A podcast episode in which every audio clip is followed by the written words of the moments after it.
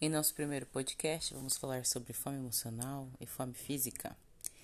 Primeiramente, o que é a fome física? É uma necessidade do corpo de repor energias, né? Então você sente é, aquela barriga roncar, aquela dor de cabeça, há alguns sintomas para você saber que a fome é fisiológica.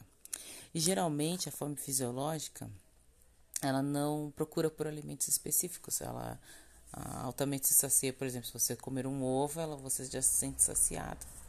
Já a fome emocional não. Ela tem alimentos específicos, geralmente você come muito, né, em muita quantidade. Geralmente são alimentos de muito carboidrato, açúcares, é, que te geram uma, uma necessidade, né, emocional, porque você tá triste, porque você tá feliz, porque sempre há uma desculpa, né? O que pode desencadear nessa forma emocional são as compulsões alimentares, que são gravíssimas. Então, esse foi um dos primeiros temas que eu comecei a estudar. Em resumo, é, essas são as diferenças. Eu queria algumas estratégias é, que eu utilizo.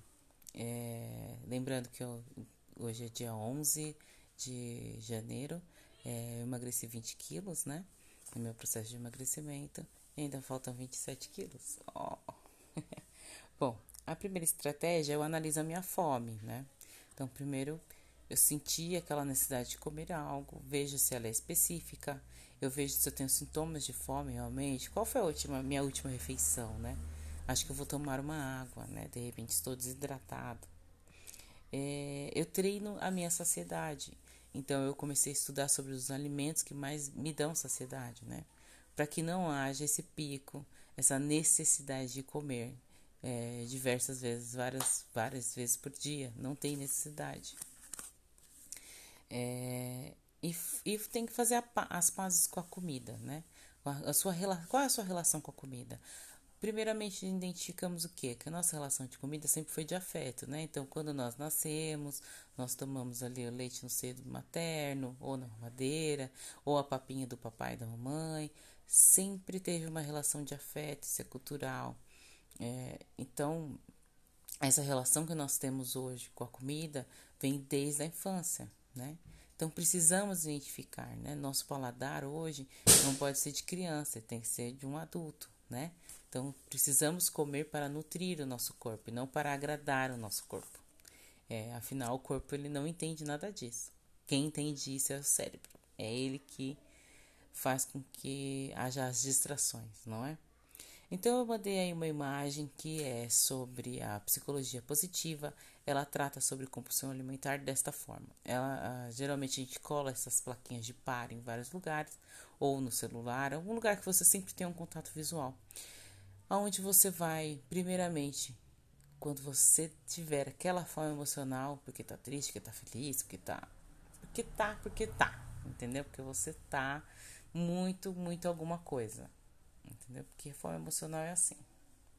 Aí você pensa assim: quero um cheeseburger, quero uma batata frita. Aí você vai falar: vai primeiramente, antes de ceder a sua fome emocional, você vai respirar. Para quê? Para o seu cérebro oxigenar, para você pensar melhor. Né? Vamos lá, respira. Depois observa. Observa o seu corpo. Veja se você não está desidratado. Sabia? Vou fazer uma continha com vocês rapidinho. 0,35 vezes o seu peso, o resultado que der aí na sua calculadora é a quantidade que você precisa beber de água diariamente. Então, veja se você não está desidratado. Toma um chazinho, toma um cafezinho, vê como seu corpo reage e só então prossiga. Se realmente você estiver com fome, frita um ovinho, uma carninha, um, uma proteína, que é o que geralmente nos dá saciedade. Se você realmente perceber que é uma fome emocional, toma uma água, faça um chá, um café, algo quente, tome e veja se você ainda continua com essa fome. Bom, essa foi, esse foi para mim um dos estudos mais legais, porque eu não sabia, eu não, nunca tinha havia identificado que haviam dois tipos de fome. E isso me ajudou bastante no começo. Espero que isso ajude vocês também. Um beijo.